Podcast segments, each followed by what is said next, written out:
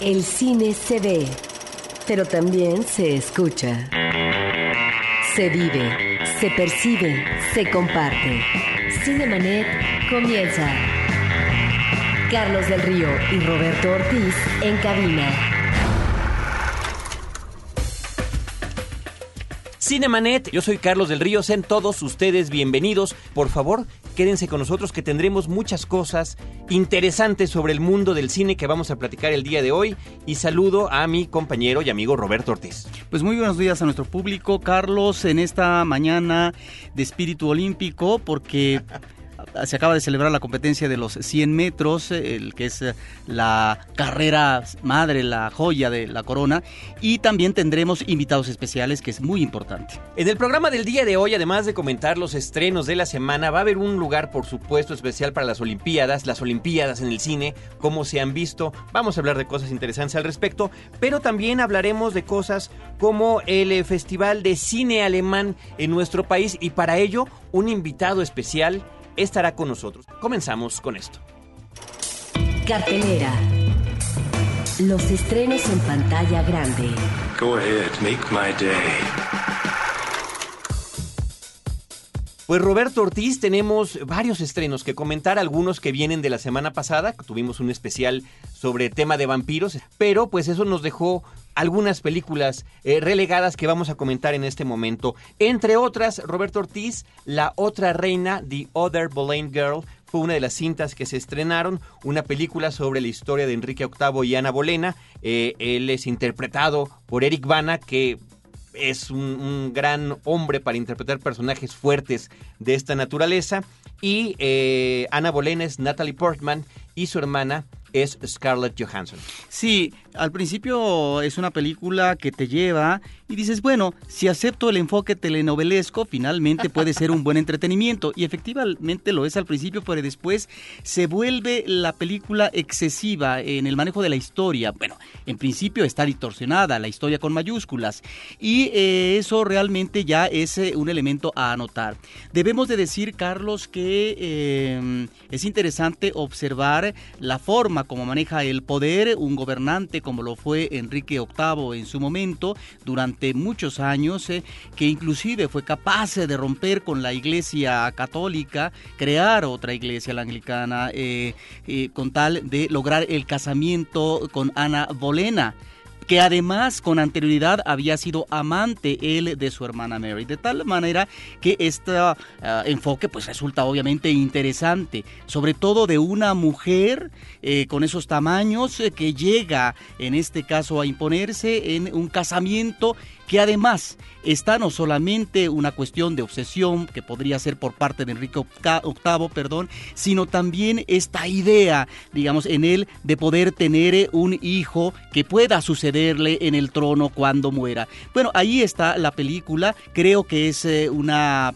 película, repito, excesiva, pero que a algunas personas les puede interesar. Roberto, bueno, siempre existe la cuestión de que en las películas que están basadas en hechos históricos existe la libertad cinematográfica, ¿no? Finalmente no estamos viendo un documental ni tampoco un documento que pretenda llenar huecos o explicar o contar o ser didáctico en la cuestión de la historia. Se toman estos personajes eh, históricos, eh, en este caso de la historia de, del Reino Unido, de, de Inglaterra, y eh, se le da, pues siempre hay distintos enfoques, ¿no? Sobre la vida de Enrique VIII hay una, una teleserie que se está exhibiendo en televisión de manera contemporánea y que está teniendo mucho éxito bajo el nombre de The Tudors.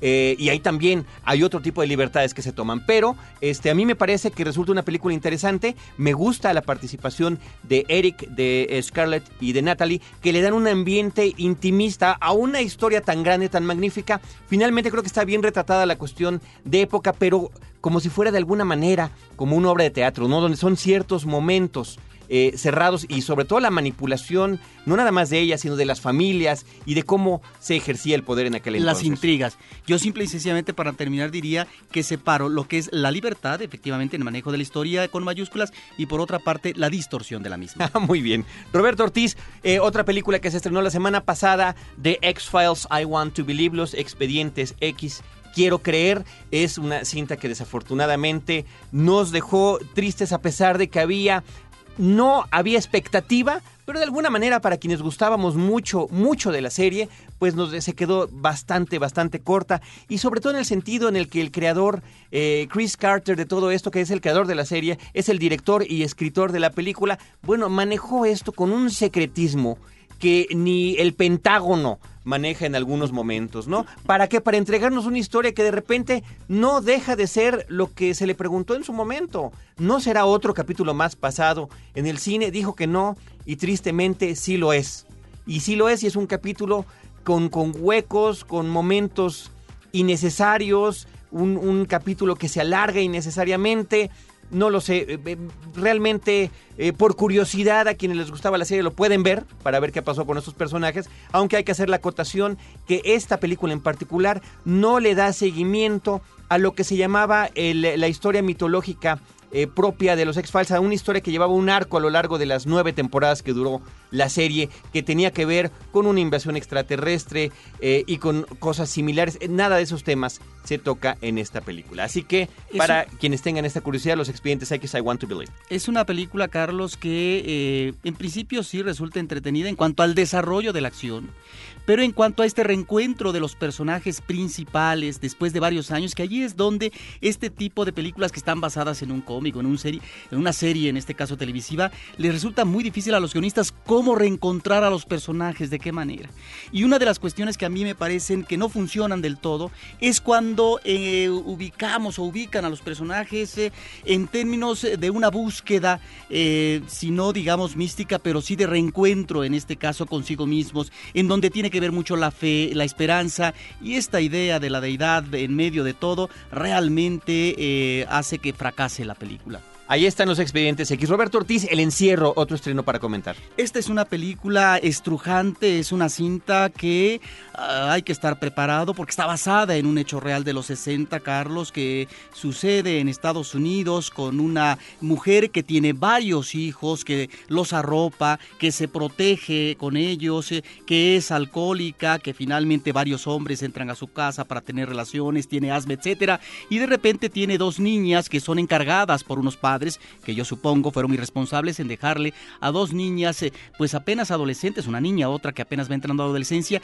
y las torturas, el maltrato, la vejación que sufre esta niña y finalmente, pues la muerte eh, ante finalmente tantas eh, cuestiones físicas que le hicieron. Es una película terrible que nos habla precisamente de este manejo con la infancia. En manejo paralelo narrativo, Carlos, estamos viendo partes del juicio que se hizo efectivamente en Estados Unidos y también por otra parte la historia como se presenta. Creo que los elementos ahí oníricos no funcionan adecuadamente. Hay una voz en off por parte del personaje, eh, eh, digamos, principal, la víctima, pero es una eh, película que realmente nos sirve para enfrentarnos a estas realidades tremendas, difíciles, Carlos, que es el maltrato a la infancia. Es una película que está ahí. Muy bien, Roberto. El encierro es también película comentada en los estrenos esta semana. Roberto Ortiz, eh, ya propiamente de ayer, del viernes, en estreno Wanted, la película Se Busca, una cinta que se esperaba por cuestiones de acción, por la presencia de Angelina Jolie, de Morgan Freeman, de James McAvoy, que finalmente es el personaje protagónico, un, un joven que está teniendo presencia en ciertas películas. Recordemos Expiación, Deseo y Pecado, nominada a diferentes premios de Oscar el año pasado, pues ahora regresa con esta película eh, basada en, un, en una novela gráfica, una novela gráfica que no es muy conocida y de la cual además se tomaron muchísimas libertades porque eh, básicamente en la historia original trataba de superhéroes y supervillanos y en este caso realmente están ubicadas las mismas historias pero con gente común. Se trata de una sociedad, una fraternidad de asesinos que supuestamente están manteniendo el balance entre el bien y el mal, ejecutando gente que les es, eh, les es informada qué persona es de una manera eh, mística, vaya que regresar a este término una vez más. Eh, la película ciertamente me parece a mí que deja mucho que desear, es otra, otra excepción y todavía viene otra que vamos a platicar más adelante, porque si bien es una película que trata de imponer en lo que se refiere a la acción un estilo, eh, en, cuanto a imágenes, vamos, de alguna manera como en su momento lo hizo The Matrix, y que con The Matrix tiene muchos paralelos de un hombre eh, gris que de repente es sacado de su cotidianidad y del mundo burocrático para meterse en algo mucho más grande, en otro tipo de realidad, pues este es el caso del personaje de James McAvoy, pero que a la hora de ser eh, tomado por este grupo, por esta fraternidad, parece que se mete un culto más que eh, estar convencido de lo que está pasando. O sea, había quien decía que esto podía ser una película de culto. Yo digo que no, es una película sobre un culto, eh, porque la forma en la que lo transforman,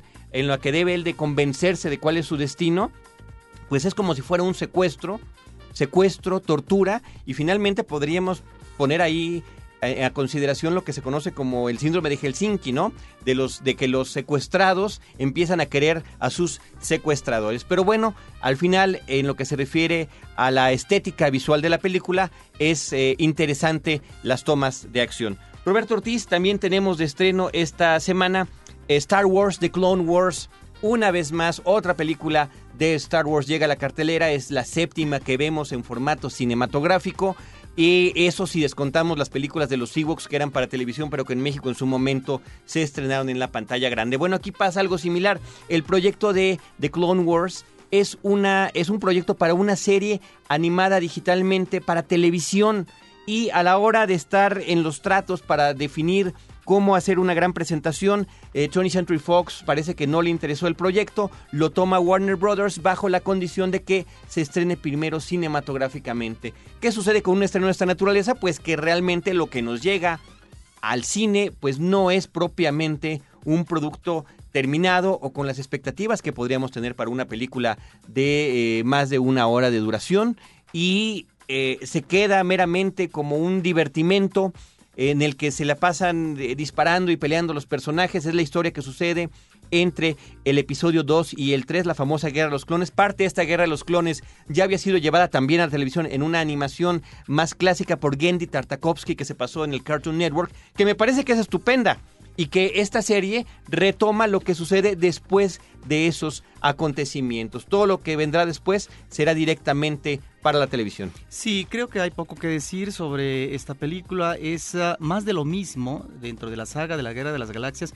con otra envoltura, con una envoltura que no resulta convincente. Para mí es una animación que tiene la verdad eh, muchas deficiencias si hablamos de la perfección, en el sentido del el manejo sobre todo de los cuerpos y de los rostros, que en realidad es un manejo muy estático.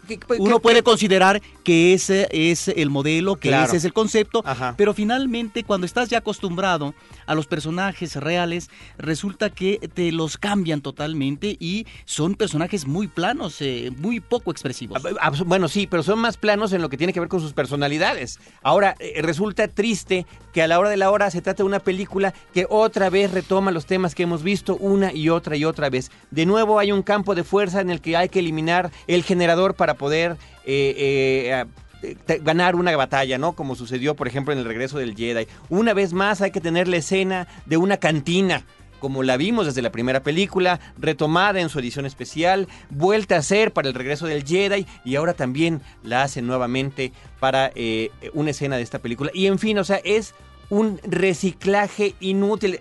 Diálogos, referencias a diálogos de las películas que si en algún momento pudo haber sido simpático, ya ahorita es repetitivo, reiterativo y francamente aburrido. Yo estuve al borde del cabeceo en la función que me tocó de Star Wars The Clone Wars. Y eso que Star Wars, la película original, A New Hope, como se llama ahora, es una de mis películas más entrañables de mi temprana edad. Así que bueno, pues aquí está otra decepción. Roberto Ortiz, seguimos con los estrenos de la semana, Locas por el Dinero.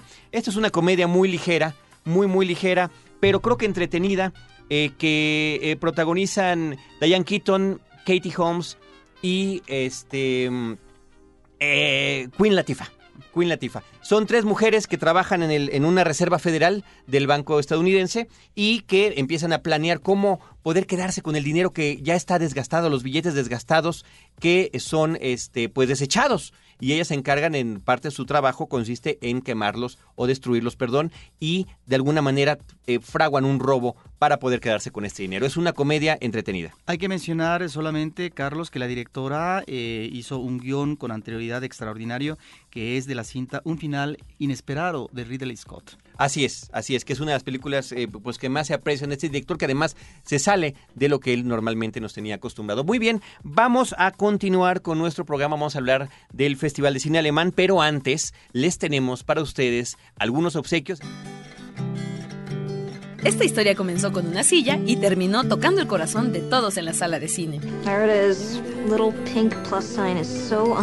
Juno, una cinta sobre cómo enfrentar grandes problemas y terminar con grandes sonrisas. Who was the father? It's Polly Bleeker. Polly Bleeker? I didn't think he had it in. Escribe a promociones@cinemanet.com.mx y participa en una sencilla trivia para ganarte un DVD. Your parents are probably wondering where you are. Mm, uh, I mean, I'm already pregnant, so what other kind of shenanigans can I get into? Cine para reír, llorar y tropezar, solo con Quality Films y Cinemanet.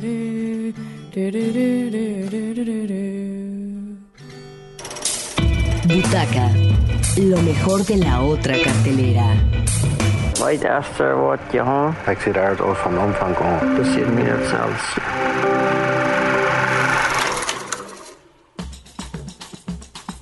Como les anticipábamos al inicio de este programa, vamos a platicar sobre el Festival de Cine Alemán en nuestro país y tenemos el honor de que esta mañana en el eh, Instituto Mexicano de la Radio, en Horizonte 107.9 FM y en este programa que se llama Cinemanet, nos acompañe eh, el director del Instituto Goethe. Se trata de Folko Netter. Muchísimas gracias. Bueno, muy buenos días y gracias a ustedes por invitarme. Willkommen und guten Morgen. Mein Name, mein Name ist Karl von Flusse. Carlos del Río, er ist mein Freund Roberto Ortiz. Wow, fantastisch. ich heiße Folko Netter, ja. Danke. Muchísimas gracias por estar con nosotros. Y bueno, eh, vamos a platicar de este festival que eh, aquí en nuestro programa en Cinemanet, ¿quién es quienes conocen este espacio saben que lo mismo hablamos de la cartera comercial que también de otros proyectos en el que el público puede apreciar la diversidad cinematográfica. Bueno, en principio hay que felicitar al Instituto Alemán por este arranque que realmente fue muy exitoso de la séptima semana de cine alemán. No bastó una sala que fue la sala oficial de la presentación e inauguración, se tuvo que habilitar otra sala con un cóctel también eh, muy nutrido, eh, con un eh, joven que a la entrada de la cineteca durante varios días entregaba una postal con el programa del ciclo, con una camioneta pintada con el diseño del cartel, de tal manera que ahí está la respuesta del público, una respuesta muy favorable ante una actividad institucional que a veces no tiene el eco debido en términos de presencia del público, pero que aquí arrancó de manera espléndida con una eh, película de una directora muy importante del cine alemán como Doris Dorry. Bueno, eh, me alegra muchísimo escuchar todo esto. Sí, nosotros hacemos un esfuerzo pequeño, grande, como ustedes piensen, para dar a conocer el cine alemán en México y eh, darle también la mayor divulgación posible para que el público se pueda acercar a otro tipo de cine que tal vez en las salas comerciales especialmente el cine alemán no está muy presente. Mm, algunas películas sí se van a presentar en el circuito comercial, pero muchas otras no. Y entonces esto sí es una ocasión, creo, de no perderse si uno está interesado en una alternativa cinematográfica. Ahora encontramos realmente una variedad eh, magnífica en este ciclo y sobre esto sería interesante que nos platicara, porque lo mismo está Doris Dorry que Fatih Akin, una cineasta que ha obtenido reconocimientos en festivales internacionales, recientemente en el Festival de Cannes, toda una variedad de temas y además de directores que realmente nos remiten a una cinematografía actual pujante, pero sobre todo de una gran presencia y fuerza cinematográfica. Sí, es, digamos, uno de, nuestros, de nuestras ideas cuando estamos haciendo la preselección en el Festival de Cine de Berlín conjuntamente con la Cineteca, es esta idea de mezclar em, las producciones de directores ya afirmados con eh, las cintas de jóvenes talentos. Y como tú dijiste, sí, de hecho tenemos aquí a Doris Dörr y Fatih Akin, Ambas son figuras ya muy conocidas en México, eh, pero al lado también tenemos, eh, digamos, los principiantes eh, que hacen sus primeras películas y a veces de manera muy sorprendente, yo diría. Por ejemplo, el, que es el caso de La Visitante, por ejemplo. De Lola Randall, una, una joven, muy joven directora. Sí, eh, vemos a directoras debutantes, pero también tenemos, se nos platicaba eh, sobre una película eh, documental al límite que realmente fotográficamente es impresionante porque es la presencia de dos alpinistas hermanos y que es eh, toda una proeza en el manejo, por ejemplo, de la cámara y todo este esfuerzo en cómo se escala una montaña. Uno diría, mm, bueno, es una película más de, de, turismo o de imágenes o de invitación a, a, estos parajes extraordinarios de la naturaleza, pero que no, que realmente nos muestra este esfuerzo sobrehumano que está ahí muy bien retratado. Eso es cierto, eh, digamos la fotografía es muy especial, pero para la gente que conoce un poco el cine, especialmente el cine alemán, el eh, director de esta película no es un desconocido. Quiere decir, él eh, obtuvo un premio para un cortometraje, una película que en alemán se llama Der Schwarzfahrer, no sé cómo traducirlo, es alguien mm, que utiliza un transporte público sin tener un boleto. Em, y él juega con esta palabra que, por ejemplo, en alemán schwarz quiere decir negro y, y él presenta a una persona que es de raza africana y supuestamente no tiene boleto. Y esta película eh, se volvió muy muy muy famoso mm, famosa y recibió muchos premios. Así a mí no me sorprende digamos el resultado espléndido que aquí vemos en la película que tú mencionaste al límite. Ahora, uno de los elementos que creo coronan el ciclo es ah, este esta exposición fotográfica, pero al mismo ciclo que parece ser que es, si no el primero, de los primeros que manejan de manera extensa la obra de Ulrich Oettinger, que realmente aquí sí estamos ante una situación eh, que hay que eh, invitar al público a ver la obra y sobre todo el trabajo fílmico en relación también con su narrativa que utiliza el collage, pero que tiene que ver también con el manejo del arte por parte de esta figura fílmica alemana. Sí, cierto, es la primera vez que em, presentamos, de hecho, un paquete de dos ciclos de cine en uno.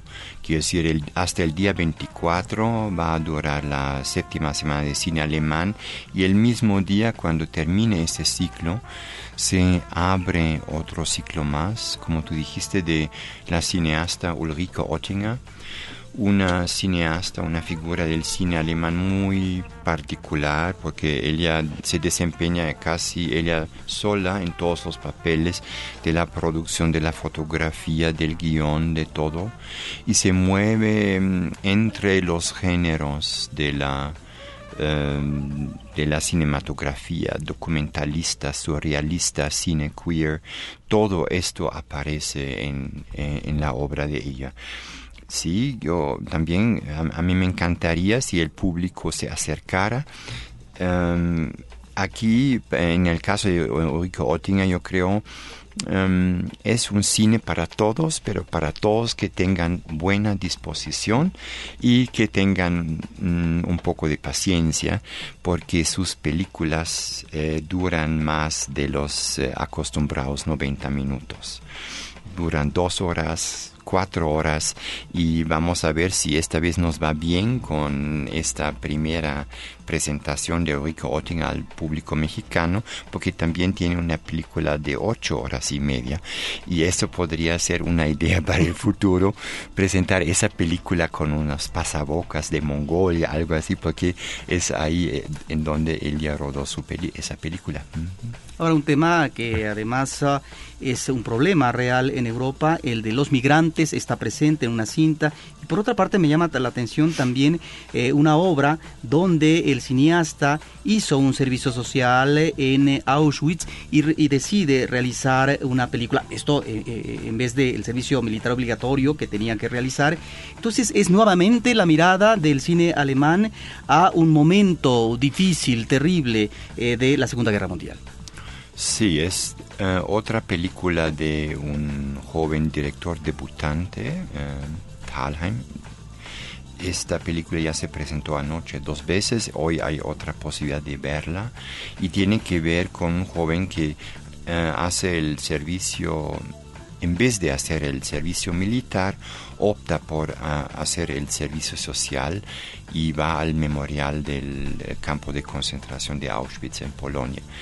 Y ahí vive tal vez el, eh, el quehacer cotidiano cómo vivir con este pasado, también mm, casi se puede decir la industria de rememorar estos hechos eh, eh, tan horrendos y eh, cómo vive un, un, un testigo ocular, creo que se dice en español, quien también hace parte de, de de todo, mm, digamos, estos los cursos y los tours guiados de, de este monumento pues observamos que hay una actividad que podríamos decir es a tambor batiente, este magnífico ciclo de cine alemán, la séptima semana, pero al mismo tiempo está la participación de ustedes en el Festival Internacional de Cine y No Tan Niños, con una película de aventuras, Tony el Gabucino, un ciclo de cine alemán para niños en la Biblioteca de México, donde se verán 12 películas infantiles eh, alemanas que van entre el año de 1926 y 2004. Esto nos habla de una actividad extensa en donde el público eh, del cine en la Ciudad de México puede ubicar en diferentes plazas eh, a una cinematografía notoria. Es, sí, es una muy buena coyuntura en este momento. Digamos, normalmente eh, yo que muchos piensan que agosto eh, todavía es eh, periodo de vacaciones, no pasa tanta cosa, pero en el momento, al menos eh, en cuanto concierne a nosotros, sí estamos ofreciendo una gran variedad de eventos cinematográficos. Y no solamente cinematográficos, también en una semana estamos eh, abriendo una exposición de arte que también aborda el tema de la migración conjuntamente con la Casa, eh, casa del Lago, con la participación de una artista extranjera residente en Alemania, participante de la documenta, por ejemplo. Folco, ¿dónde puede el público que esté interesado en acudir a todos estos eventos cinematográficos, artísticos, culturales, obtener la información de las películas que van a pasar, de las exposiciones? Pueden ver todo en eh, la cartelera de la Cineteca, en la página web, pero también en la página del Goethe Institut hay una página especial eh, para, este, para esta semana de cine alemán. La página es www.goethe, esto se escribe G-O-E-T-H-E, .de, diagonal cinefest-de medio mex. Ahí lo tienen ustedes, también en su buscador pueden poner, como decimos en español, el Instituto Goethe y pueden encontrar la información de todas las actividades que desarrollan y en lo que se refiere a la séptima semana de cine alemán y todo lo que es con cinematografía, también en la página de la Cineteca Nacional www.cinetecanacional.net. Eh, por parte de, Cinemanet, queremos agradecerte, Folco, que hayas eh, tomado estos, este tiempo para venir a nuestra cabina y compartir con el público mexicano, con el público de la Ciudad de México, de qué se trata este ciclo y, qué películas hay y, bueno, eh, ayudar de alguna manera a esta labor de promoción. Muchísimas gracias. Será un placer volver en la próxima ocasión. Claro que sí, aquí estaremos. Folco Netter, director del Instituto Get en México. Cinemanet. Desde esta cabina nosotros tenemos ya que comenzar nuestra despedida. Queremos agradecerle a todo nuestro equipo de producción, a Paulina Villavicencio, Celeste North, Abel Cobos, y tenemos también eh, que recordar que el programa se escucha en podcast en www.cinemanet.com.mx y un eh, servidor, Carlos del Río y Roberto Ortiz, los esperaremos la próxima semana con Cine, Cine y más Cine. Los créditos ya están corriendo. Cinemanet se despide por el momento. Más en una semana. Vive cine en Cinemanet. Frecuencia cero. Digital Entertainment Network.